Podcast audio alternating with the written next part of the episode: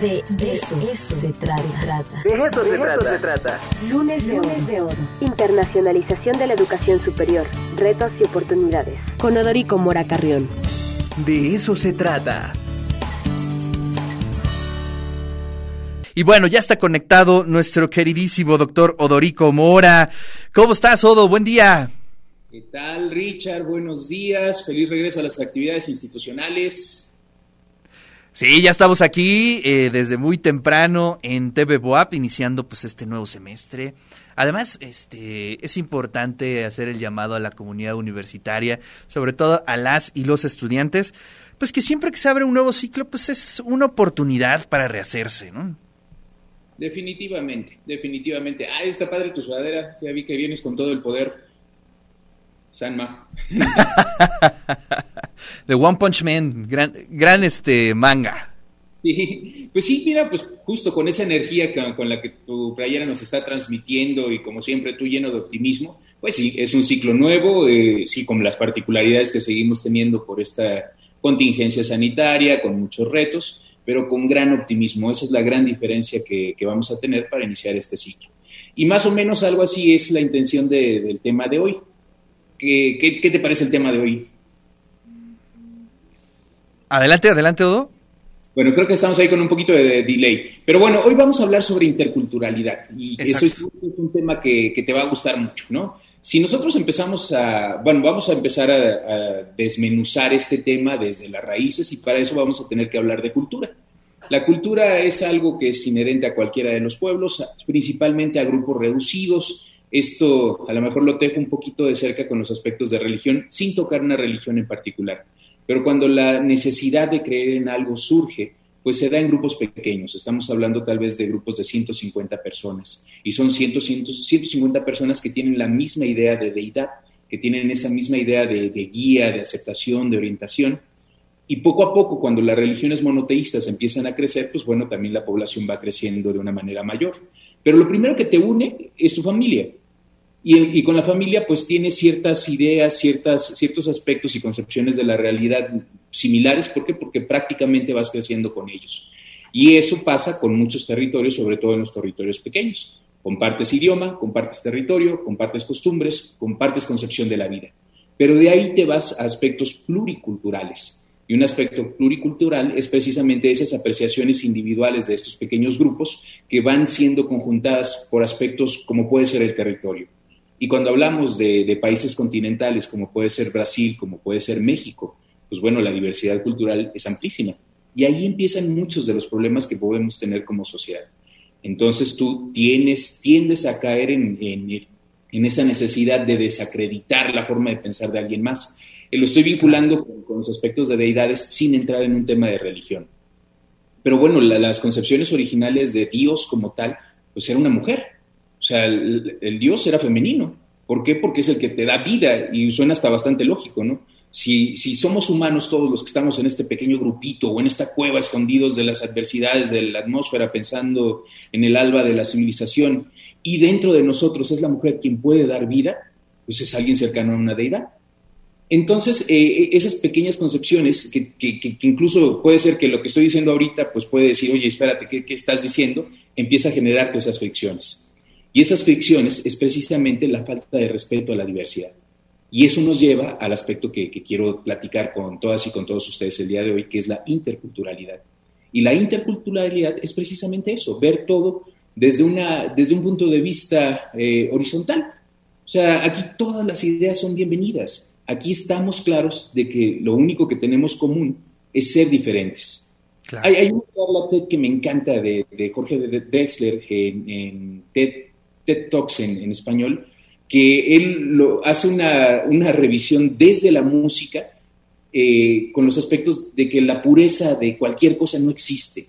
O sea, las cosas son puras solamente si las ves muy desde lejos. No, y además, fíjate que es bien peligroso. Qué bueno, qué bueno que tocas ese tema porque es bien peligroso.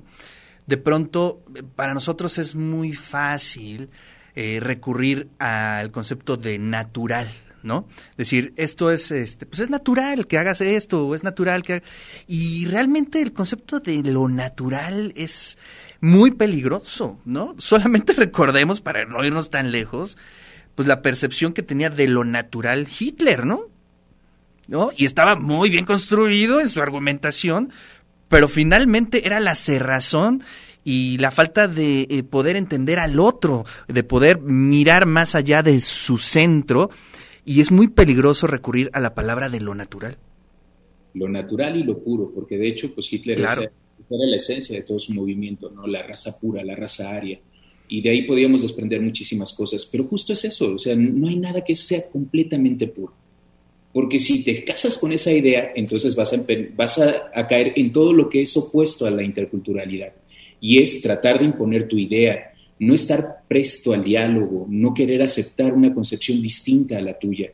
Y eso es razón, y eso es falta de crecimiento, y eso a final de cuentas pues se va a traducir en, algo catastrófico para tu propio ser, en un proceso de autodestrucción. ¿Por qué hablo de interculturalidad?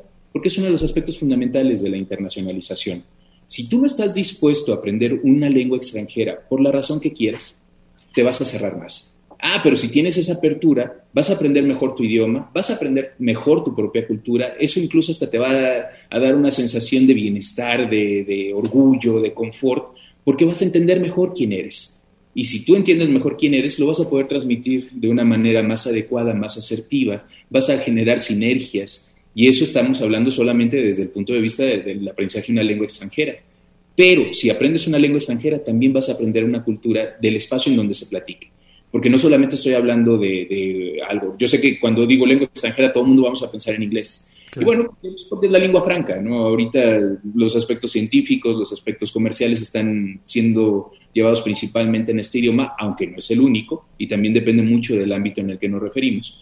Pero si tú hablas inglés en países asiáticos, la conceptualización va a ser completamente distinta. Y, eso ya es una vivencia personal. O sea, de, repente estás en un diálogo y dices, yo sé que te dije las cosas bien. O sea, tengo clarísimo que te lo dije bien. Y estoy viendo que tú me lo estás compartiendo con la misma seguridad, pero no te entiendo. Estamos hablando los dos. O sea, pero... Eso está padre pero si te detienes y vas al lenguaje corporal y entiendes que estás en un lugar en el que no necesariamente te vas a tocar, que no puedes manotear mucho porque eso también puede ser una falta de respeto, pero ves la solemnidad y la intención de quererte entender, eso es mucho más valioso para aspectos de comunicación. Ahora, eso es solamente para los aspectos de lenguas extranjeras. Ahora, ¿qué pasa si tú te vas a otro país a estudiar eh, materias de tu, de tu carrera? Vas a ir con esa pasión y con esa intención, pero a un entorno completamente diferente, no solamente aprender contenidos, vas a ver cómo lo están aprendiendo esos, estos espacios, vas a ir contento y hablar de cosas que, yo creo que como mexicanos nos dan mucho orgullo, ir y platicar del Día de Muertos, ¿no? ¿Por qué? Porque les causa asombro a todo mundo y ese, es también es un buen ejemplo de interculturalidad. O sea, de repente llegar a un país que sea muy tradicionalista o que sea muy costumbrista y que te diga, ¿cómo? ¿Ustedes veneran a las calaveras? ¿Es que ustedes van y comen en las tumbas? Pues puede ser algo choqueante. Ah, pero cuando platicas de que es, eh, de lo personal, mi festividad favorita a lo largo del año, porque recuerda, revives eh, momentos con las personas que ya no están contigo. Y ese revivir recuerdos también es revivir este, enseñanzas, es de repente compartir, pedir consejos a quien no te puede hablar, pero sí te habla desde dentro de ti, de las experiencias que te generan. Esos son nuestros ancestros. Esa es parte de la cultura mexicana que es riquísima. Pero sí, la verdad es que ese es un gran tema y cómo nos hace falta. Yo tengo la percepción, no sé qué opinas tú, este Odo, que en nuestra comunidad es altamente, eh, digamos, tiene muy presente estos conceptos, ¿no? De lo inter, de lo multi, y se nota en las atmósferas. Eh, también eh, hay una percepción, es la que yo tengo por lo menos, de apertura hacia el otro, y creo que eso es algo que se ha ido trabajando ya desde hace mucho tiempo al interior de nuestra universidad. Mira, por lo menos es real. Cierro ya mi, participación con, con, Radio Guab en este regreso a los lunes de Odo, pues precisamente destacando que la Benemérita Universidad Autónoma de Puebla y en particular esta administración ha presentado los espacios oportunos para poder desarrollar esta interculturalidad. Y a lo mejor no lo sabemos, o sea, muchas veces ignoramos un montón de cosas, eh, y eso lo digo a, título personal, pero la verdad es que estamos deseosos en entenderlo, deseosos también de aprenderlo. Tenemos capacitaciones sobre muchos aspectos de, aceptación y de reconocimiento a la diversidad. Y eso lo vuelve un estilo de vida. Y la realidad es que es, pues, ¿qué es eso? Es real, tenemos la voluntad de hacerlo. Tal vez no tenemos los conocimientos, pero sí la intención y todos los espacios para poderlo lograr. Entonces, si tú quieres desarrollar un pensamiento internacional, empieza por entenderte y por aceptar tu entorno. Muchas gracias, Ricardo.